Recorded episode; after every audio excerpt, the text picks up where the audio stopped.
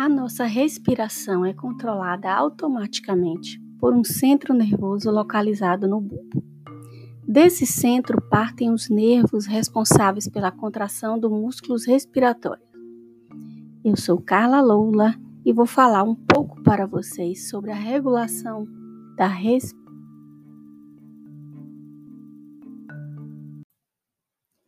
Durante uma situação de repouso, inspiramos e expiramos aproximadamente 500 ml de ar a cada ciclo. Em repouso, executamos aproximadamente 12 ciclos a cada minuto. Portanto, aproximadamente 6.000 ml de ar entram e saem de nossas vias aéreas em um minuto. Quando executamos uma atividade física, nossas células produzem uma quantidade bem maior de gás carbônico e consomem também uma quantidade maior de oxigênio. Por isso, devemos aumentar a nossa ventilação pulmonar, pois, caso não ocorra, teremos o nosso sangue uma situação de hipercapnia, com aumento do CO2, e de hipóxia, uma diminuição do oxigênio. A inspiração e a expiração são produzidas pela contração e pelo relaxamento dos músculos esqueléticos em resposta à atividade de neurônios motores somáticos da medula espinhal. Por sua vez, a atividade desses neurônios é controlada por tratos descendentes de neurônios dos centros de controle respiratórios localizados no bulbo e de neurônios do córtex cerebral. Os neurônios motores que estimulam os músculos respiratórios são controlados por duas vias descendentes principais. Uma que controla a respiração voluntária e a outra que controla a respiração involuntária. O controle rítmico inconsciente da respiração é influenciado pela retroalimentação sensitiva de receptores sensíveis a quantidade de CO2 no sangue, a acidez sanguínea e a quantidade de oxigênio no sangue arterial. O centro da ritmicidade é constituído por um aglomerado interativo de neurônios que disparam durante a inspiração, os neurônios inspiratórios, ou durante a expiração, neurônios expiratórios.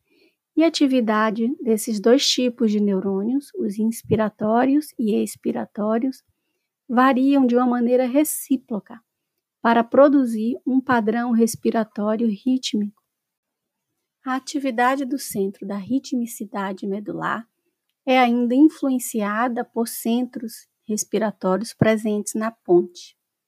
Nós possuímos dois centros de controle respiratório na ponte cerebral uma área, o centro apnêutico, que promove a inspiração através da estimulação dos neurônios inspiratórios, e a outra área, o centro pneumotáxico, que faz o antagonismo do centro apnêutico, inibindo assim a inspiração. Os centros respiratórios recebem informações de quimiorreceptores centrais localizados na medula e quimiorreceptores periféricos, localizados na artéria aorta e carótidas. O estímulo dos quimiorreceptores ao tronco encefálico modifica a frequência e a profundidade da respiração. Quando ocorre a hipoventilação, ocorre também um aumento na quantidade de CO2 e o pH sanguíneo fica mais ácido. Ao contrário, durante uma hiperventilação, a quantidade de CO2 sanguíneo cai e o pH sanguíneo aumenta por causa da eliminação excessiva do ácido carbônico. A frequência e a profundidade da ventilação são normalmente ajustadas para manter uma pressão de CO2 arterial dentro da normalidade.